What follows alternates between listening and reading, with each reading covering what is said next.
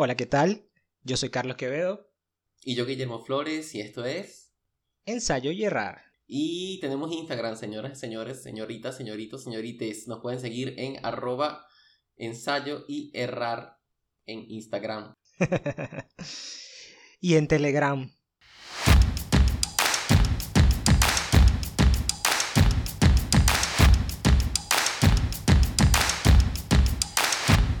Ok, mira, chamo, una pregunta. ¿E-, ¿Es realmente necesario el cerebro? O sea, tener cerebro. Depende. Si estás muerto, probablemente no. ¿Y si estás vivo y usando Twitter a lo loco? probablemente no lo tengas. Pero te lo pregunto porque en estos días me pasaron un enlace de un artículo, una nota de prensa que hablaba sobre un genio de la matemática que virtualmente no tenía cerebro. O que no tenía cerebro, decía la noticia. ¿Sí? Pero eso nos llevó, o me llevó también a, a, los experimentos que estaban detrás de eso y toda la historia de médica del, del tipo, este genio de la matemática sin cerebro, que al parecer tenía hidrocefalia y solamente tenía un milímetro de corteza cerebral y eso era su única materia cerebral, pero no tenía ningún déficit eh, cognitivo, de ningún tipo, ni social, ni em, emocional, ni nada. Claro, para ya no podemos decir que no tenía cerebro. Bueno, pero lo que decía el artículo era que virtualmente no tenía cerebro. Y el artículo precisamente, que es un artículo de eh, este tipo que se llama Lewis, Lewis, R. Lewis, en 1980, cita a John Lorber y sus experimentos con un montón de gente que había nacido con hidrocefalia y que los ventrículos, o sea, que su cerebro era prácticamente líquido, líquido cefalorraquídeo, y que tenía muy poca masa cerebral o muy, poca materia encefálica. Y que en, y los, como que los había clasificado de acuerdo a si tenían graves déficit cognitivo o, o moderado o pocos o nulos, o sea, sin ningún tipo de déficit, ¿no? Y entonces se cuestionaba si el cerebro realmente era necesario, ¿no?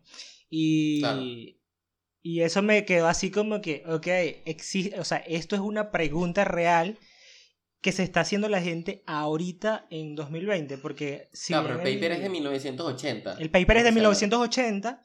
Sí, sí bien, exacto, si bien el paper es de 1980, se está compartiendo ahorita, no sé por qué razón. Eso... 20. Yo que eso hace 20 hace años. 40 años. Eso es hace 40 años. Eso fue hace 40 años, 1900. 1980. Coño, su madre. Pero hay gente que lo está compartiendo como que, como tratando de debatir la importancia o no de tener, de nacer con cerebro. Por eso es que te pregunto que si realmente el cerebro es necesario.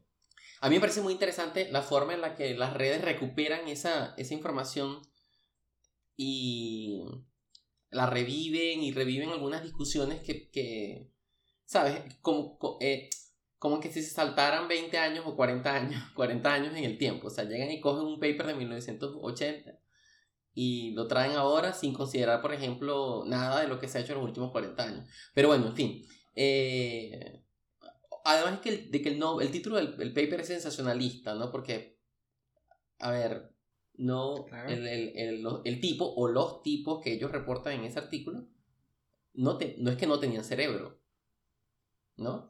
O sea, ahí, había algo, ¿cierto? No, correcto, había, tenía, tenían exactamente alguna parte, algún tipo de, de materia cerebral. En este caso, el, primer sujeto que mencionan de la noticia que a mí me pasaron, hablaba de una persona que tenía corteza cerebral y que, por ejemplo, en términos de funciones cerebrales, y yo cuando daba clases eh, las separaba en cuatro macrofunciones, y de hecho creo que el CALAT lo separa así, el, eh, estas cuatro macrofunciones, de estas cuatro, tres residen en la corteza cerebral, ¿no? que son las funciones motoras, funciones sensoriales y además funciones cognitivas, salvo las funciones autónomas que ocurren a nivel intra eh, subcortical, no intracortical, sino subcortical. Eh, todo el resto de las funciones son coordinadas o son o forman parte fundamental de la corteza. Y este individuo tenía corteza. Claro, pero fíjate, ¿cómo, ¿cómo él se dio cuenta, por ejemplo, de que había algo malo? O sea, ¿sabes? O sea, ¿cómo llegó al médico? Yo no recuerdo cómo había llegado al médico, pero hay casos este, para este. El de este fue, pero una migraña. Hay casos, supuestamente, en el paper dice que no, dice que no pasaba nada, pero eh, hay otros casos reportados de los que yo tengo conocimiento. Por ejemplo, hay una mujer china que no tenía cerebelo y que el cerebelo, además, el cerebelo, una de las funciones es coordinar toda la información motora, regularla, eh, tanto postura corporal como equilibrio. Esta mujer había tenido problemas de equilibrio, eh, estuvo empezando a tener problemas como mareos y problemas de, para mantener su equilibrio. Fue al médico, le hacen una tomografía y descubren que no tiene cerebelo. Nada, nada. ¿no? Y hay, no tiene nada. Nada en absoluto. Y hay otros casos así como que han reportado ciertos problemas asociados a, ciertas, ciertas déficits motores o sensoriales, como el caso de Nicole Cohen. Este, hay un artículo en mi blog de neurotransmisiones, medium.com barra neurotransmisiones, donde traduzco una noticia de un caso precisamente clínico de una mujer que eh, le faltaba una parte del cerebro, ¿no? Y ella estaba teniendo problemas desde niña todo el tiempo, problemas sensoriales, ¿no? Como que le costaba perceptivos, no sensoriales, sino perceptivos en general. Le costaba, por ejemplo, dar la hora o aprender a, leer la hora, etcétera, etcétera. Y ya de grande le descubren que es que donde debería haber una parte de su cerebro hay solo líquido cefalorraquídeo y un gran espacio, ¿no? Y, y ella estuvo viviendo, salvo con ese problema, relativamente normal. Pero todos los casos están relacionados, por ejemplo, con hidrocefalia. Lo que viste, por ejemplo. Eh, el del cerebelo no. El que te mencioné del cerebelo no. Pero en el caso de los que mencionan sobre las investigaciones de John Lorber, todos eran, él estudió como que más de 600 pacientes eh, con hidrocefalia. Porque fíjate, este, una cosa interesantísima ahí. Son, son dos cosas. A ver, la primera es, ¿cuál es la diferencia entre estas personas y una persona, por ejemplo, la que se le extrae un pedazo de cerebro después de un accidente o que pierde un pedazo de, materia cerebral después de un accidente? O eh, estas personas y las que también nacen con ausencia de materia cerebral, pero sí experimentan problemas motores, problemas cognitivos, inclusive eh, mueren al nacer X. Bueno, mira, hay hay varios factores determinantes que creo que algunos tienen que ver con eh, aspectos genéticos específicamente, o sea, defectos de... O sea, me imagino que todo de alguna forma tiene que ver con algunas alteraciones genéticas o, o, ¿cómo se llama la? Epigenéticas, eh, donde se ven afectados el neurodesarrollo, ¿no? Por ejemplo, hay uno que tiene que ver con la deficiencia de ácido fólico, que ha sido reportado como individuos que pueden tener espina bífida o anencefalia, que es la ausencia de estructuras encefálicas. Pero, la anencefalia es una condición letal ahí. O sea, nacen sin cerebro completamente y por lo tanto son inviables. Pero fíjate, por ejemplo, que en estos casos eh, lo que está ocurriendo realmente es una res, una un reacomodo, un reajuste durante el desarrollo de las funciones cerebrales en lo poco que hay. Claro, yo creo que nosotros mencionamos algo de eso, o yo mencioné algo de eso en el episodio 4 cuando hablábamos de Fischer. Mm, eh, no, no recuerdo. Por ejemplo, o sea, en el caso de Fisher y las personalidades, eh, son determinados, o los temperamentos son determinados genéticamente por cierto, o sea, ciertos genes que producen estos cuatro neurotransmisores o los cuatro receptores de estos neurotransmisores. Por ejemplo, un caso similar, eh, más fácil de entender es, por ejemplo, para los, los, genes que producen tanto los receptores para testosterona y para estrógenos en el cerebro. ¿no? E, esta variedad genética produce diferencias en la actividad de estos receptores en el neurodesarrollo que al final fomentan la, cómo se reestructura el cerebro para las conexiones neuronales, tanto que dependan de eh, testosterona y de estrógeno respectivamente. Claro, pero ahí estamos hablando de un caso, o sea, de un caso de reestructuración de funciones condicionada por este, por otro por, por otra fase específico. Ajá, pero, exacto, pero entonces, claro, entonces imagínate que, que, no, hay nada, o sea, epa, epa, epa, no hay donde conectarse, ¿sabes?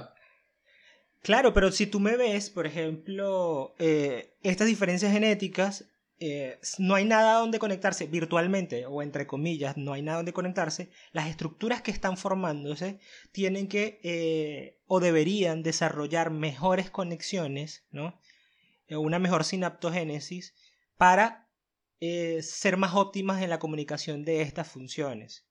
¿no? Hay un caso, por ejemplo, cuando tú mencionas el de la pérdida, hay un paper del 2017 que no recuerdo el autor, le puedo, poner el, enlace ahorita, en, o sea, en, la descripción, pero ellos hablan de ellos estuvieron con pacientes con afasia que habían tenido ACV y que tenían afasia, aunque es un problema del lenguaje, incapacidad para producir lenguaje, donde eh, luego de una terapia intensiva del lenguaje, les hicieron resonancias magnéticas y encontraron algo que ellos llamaron plasticidad estructural, ¿no? Una forma de reconectar las estructuras que todavía habían permanecido, las estructuras adyacentes que se conservaban intactas del área donde había ocurrido el daño y que fortalecieron su comunicación con las estructuras que quedaban para producir el lenguaje. Y era lo que, lo que era determinante en que estos individuos recuperaran el habla con eficacia o no.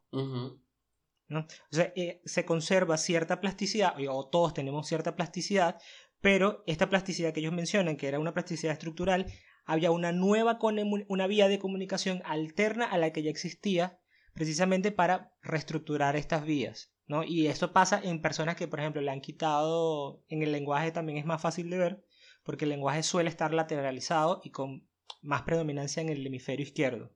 El hemisferio izquierdo produce el habla. Y a pacientes que les han quitado el hemisferio izquierdo por X o Y razón, eh, pierden el habla temporalmente, pero luego comienzan a recuperarla y resulta que el hemisferio que le queda, que es el derecho, comienza a ser dominante ahora para el lenguaje. ¿Sí? Entonces, hay una plasticidad ahí que termina siendo determinante en que el individuo tome funciones que perdió por alguna razón en particular, sea por un ACV, por un traumatismo, etcétera, etcétera. Claro, Fíjate, eh, yo me voy a traer unos conceptos de, la teoría de sistemas complejos eh, y uno de ellos es la autoorganización. O sea, el cerebro como sistema complejo está formado por un conjunto de subunidades que son las neuronas, pero un montón de neuronas solitas no hacen un cerebro, ¿cierto? Este, Exacto. Una de las características, uno de los atributos que tiene un, un sistema complejo es que es autoorganizado. En nuestro caso, el cerebro, el cerebro ¿no? sea de nuestra especie o de cualquier otra, viene de miles de años de evolución. Y además de eso, durante el desarrollo eh, se recrea parte de esa historia evolutiva, ¿no? O sea, a partir desde una célula eh, hasta eh, llegar a un, a un, sistema complejo como este. Y esto, eso es algo, eso es algo, es una propiedad que solamente puede existir cuando un sistema se forma de esta manera, ¿no? Cuando un sistema es un sistema realmente complejo, ¿no? O sea, exhibe este tipo de propiedades que se llaman propiedades emergentes. Y, y yo creo que ahí radica un poco el hecho de qué pasa cuando unos pacientes no, no, por ejemplo, pierden un fragmento del cerebro y no sobreviven. Y qué pasa cuando una persona, por ejemplo, nace sin un, sin un pedazo de cerebro equivalente y pues anda caminando tranquilo haciendo problemas matemáticos, ¿no? O sea, una, una, cosa es quitarlo después de, que ya, después de que ya se autoorganizó y otra cosa es que durante la autoorganización ocurra, ocurra algún, algún problema y genéticamente se pueda solventar sobre la marcha. ¿Cierto? Claro, y, y Peggy Mason del curso este de neurobiología del día a día en Coursera, ella menciona algo de, de, de eso y dice que la ausencia de una estructura no es lo mismo que una pérdida, precisamente por este grado de especialización y esta complejidad que en el neurodesarrollo, bueno, si no me falta, yo termino de conectar por donde puedo, ¿no? Que ahí va a radicar la diferencia en cómo esta reestructuración o esta plasticidad que, es que viene determinada por los genes va a hacer que un individuo que nazca sin una parte del cerebro tenga problemas o no durante su, toda su desarrollo de vida o que pueda tener algún tipo de perturbaciones, sea motrices, sea perceptiva o sea de alguna otra índole, ¿no? Sí, y, es eh, muy arrecho porque fíjate que este, si te pones a ver, la teoría de sistemas complejos también dice que todos los sistemas complejos son necesariamente o tienen cierto grado de resiliencia. O sea, si tú eliminas componentes del sistema, ¿no? el sistema mantiene sus propiedades emergentes hasta un umbral. ¿no? Y ese umbral claro. Eh, o sea, cuando tú sobrepasas ese umbral, generas una, una, caída, o sea, en fase, en fase enorme, un cambio de fase enorme. O sea, él mantiene, mantiene, mantiene, mantiene sus propiedades y de repente, ¡puf! Se desbarata completamente. Pierde. Exacto. Y eso es lo que puede estar pasando, obviamente, con una persona que, que pierde, en el caso, por ejemplo, lo que comentabas de las afasias, que pierde parte de su, de su cerebro después de un ACVX, qué sé yo, y él se reorganiza. Entonces, eh, el, reto eh, científico está en medir esos umbrales. ¿no? Por ejemplo, en, teoría de ecosistemas, hace mucho tiempo se está tratando de medir esos umbrales, ¿no? ¿Hasta cuánto? ¿Hasta cuántas especies puedo perder para evitar una, extinción en, masa, por ejemplo? ¿no?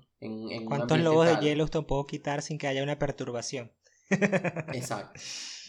Entonces, claro, y es muy arrecho, pero el asunto, el asunto es como que es que es realmente el cerebro necesario. Sí, sí, es realmente necesario. si no, andaríamos como la pandemia del episodio 6, de la gente con el cerebro del intestino. bueno, y hablando de gente sin cerebro, este, sabes que estaba viendo, vamos a, vamos a entrar en la pandemia porque no podemos salirnos tanto de la pandemia. Eh, una noticia, ¿sabes que falleció un médico aquí en Brasil que había recibido, que, que, estaba ah, participando en los ensayos, sí, de la vacuna Oxford aquí. Eh, falleció de COVID-19. Entonces, la noticia, varias noticias, por ejemplo, eh, lo vi en El País y lo vi en... En Twitter. En El País. eh, algo no vi varios noticieros, la verdad, pero el, que recuerdo haber visto así eh, muy llamativo fue el país porque es rojo, ¿no? el fondo del, de los noticieros de ellos en Twitter. Que te pone última noticia, último minuto. Entonces, este, la noticia era, última hora, muere un voluntario que participaba en los ensayos de vacuna Oxford en Brasil. Con este titular, automáticamente entras en crisis. O sea, ¿por qué? Tú tienes que agarrar y abrir la noticia y leerla hasta el fondo para darte cuenta de que la persona participó en un ensayo ciego y que no se sabe, o no sé si fue informado la verdad, si él había recibido vacuna o placebo. Muy probablemente había sido el placebo. ¿no? Porque, a ver, para una persona que está probando una vacuna que ya está en fase 3, pues la, infección eh, no debería ser tan, tan alta, ¿no? Pero luego, pues, eh, también quiero recordar que un voluntario entre no sé cuántos miles que se utilizaron representa un valor estadísticamente poco significativo. ¿no? Entonces, claro, es más, ponlo, esta, estandarízalo a 100. Uno en 100 es, representa el 1%. Exacto. Y ese 1% es lo mínimo permitido en algún tipo, para, para nosotros decir que funciona ¿no? un tratamiento, en, en, tipo, en algún tipo de ensayo, por ejemplo en ensayos preliminares, ¿no? En a lo mejor en, en ensayos ya eh, posteriores, eh, uno en mil, ¿no? O eh, uno en cada diez mil. Pero uno en cien, pues no es un número que nos, estadísticamente nos alarme. Entonces, hay que tener mucho cuidado. Claro, la alarma viene por algo que estábamos conversando en estos días de la empatía y de cómo la empatía nos hace magnificar, por ejemplo, o no ver las estadísticas de, de, forma, los estudios de forma objetiva. ¿no? Eso es algo que vamos a dejar para un, próximo episodio con. Pero bueno, hay, aquí hay un spoiler eh, en relación con estas cosas y es: el pensamiento científico es mucho más útil en tus manos, ¿sí? Que en los libros. Entonces, a ver, aprender a pensar con herramientas de pensamiento científico y aprender a analizar la vida misma con herramientas de pensamiento científico es muy eficiente. De verdad que te, te ahorra este, dogmatismos, te ahorra un montón de vainas. Dolores de cabeza. Dolores de cabeza, peos de, por quién voto, este, y así. Cadenas de WhatsApp también te ahorra. Sí, te ahorra sobre todo las cadenas de WhatsApp. y bueno, ¿qué pasa con esta noticia? Ah, Ajá, perdón al final, o sea, yo vi, y lo vi de el tweet de una muchacha venezolana que está en, una periodista que está en, Chile, no recuerdo su usuarios, Mariel Lozada, creo que es su usuario. Es Mariel Lozada, B. ¿Mariel Lozada? B. B, sí es de. B, B, B, B, B de burro. ella estaba haciendo como un fact-checking y un análisis de esas noticias de los, de los titulares, que, donde hablaba así como que, mira, este titular en la noticia te lo ponen al final de la noticia, luego de cinco párrafos, que era, era parte del grupo control. No es decir que estaba recibiendo el placebo, ni siquiera estaba recibiendo la vacuna. Y la mayoría de los titulares eh, estaban así, ninguno mencionaba que estaba recibiendo, o no lo mencionaban por completo, o lo ponían al final donde tenías que terminar de leer toda la noticia, cosa que muy poca gente hace, porque la mayoría de la gente lo que hace es leer por encima cosas puntuales. de la Claro, es que por eso es que los titulares y- son tan importantes. O sea, por eso es que el título de la noticia es tan fundamental. Si tú omites detalles en el título de la noticia, la puedes cagar. Es como el, el- el meme este de este, que el científico dice, eh, fuera, de, fuera de contexto, mis investigaciones podrían ser completamente inútiles. Y el Y periodista entonces escribe, llega y le dice, científico as- afirma que sus investigaciones son completamente inútiles. Exacto, entonces, eh, y eso, eso puede ser clave a la hora de una persona apoyar recortes en educación pública o no, como ocurre en, en Brasil, por ejemplo, ¿no? Eh, o recortes en ciencia y tecnología, en desarrollo científico y tecnológico o no. Y ahí viene un jalón de oreja para los periodistas, yo, yo espero que al- que algún momento alguno nos escuche. Coño, Claro, sí, chamo, hay que exigir, yo creo que hay que exigir de, eh, de pana como ciudadanos que se haga periodismo serio y, po- y menos sensacionalista y menos clickbait a, a todo eso. Exactamente. Y periodistas como Mariel, por ejemplo, como Mariel Lozada, son necesarios. De verdad que sí. O sea, una persona que verifica... es que eso ni siquiera debería ocurrir. Un medio de comunicación no tiene por qué lanzar un titular viciado. O sea, Exacto. una noticia velada, una noticia viciada, una noticia donde se cambió el contexto, donde se sacó, se sacó información de contexto y se llevó a otro plano. Eso no debería existir, pero bueno, Existe. exacto. hay que acabar con todos los malditos. Y bueno, eh, para resumir el, el episodio de hoy que es corto, pero igual vamos a resumirlo. eh, el cerebro es necesario.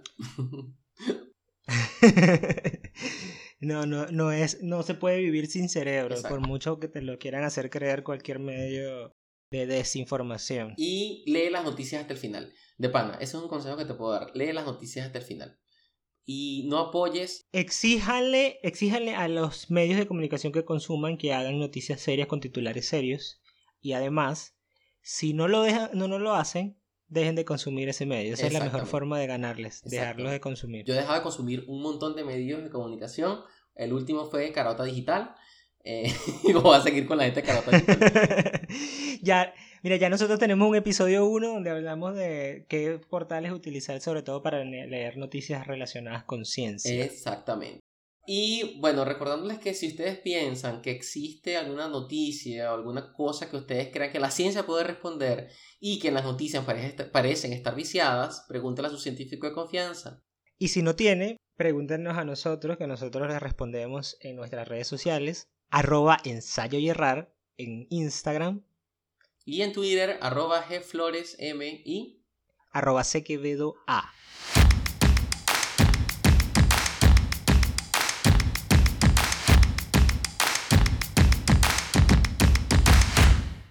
¿Sabes que mi sobrino me preguntó en estos días cuál era mi superhéroe favorito de Marvel? Y tú dijiste que no tenía, sino que tenía supervillano. Pero al fin lo pensé así como que, ups, le digo, le digo que está, no, no le digo que está. Mm, ok.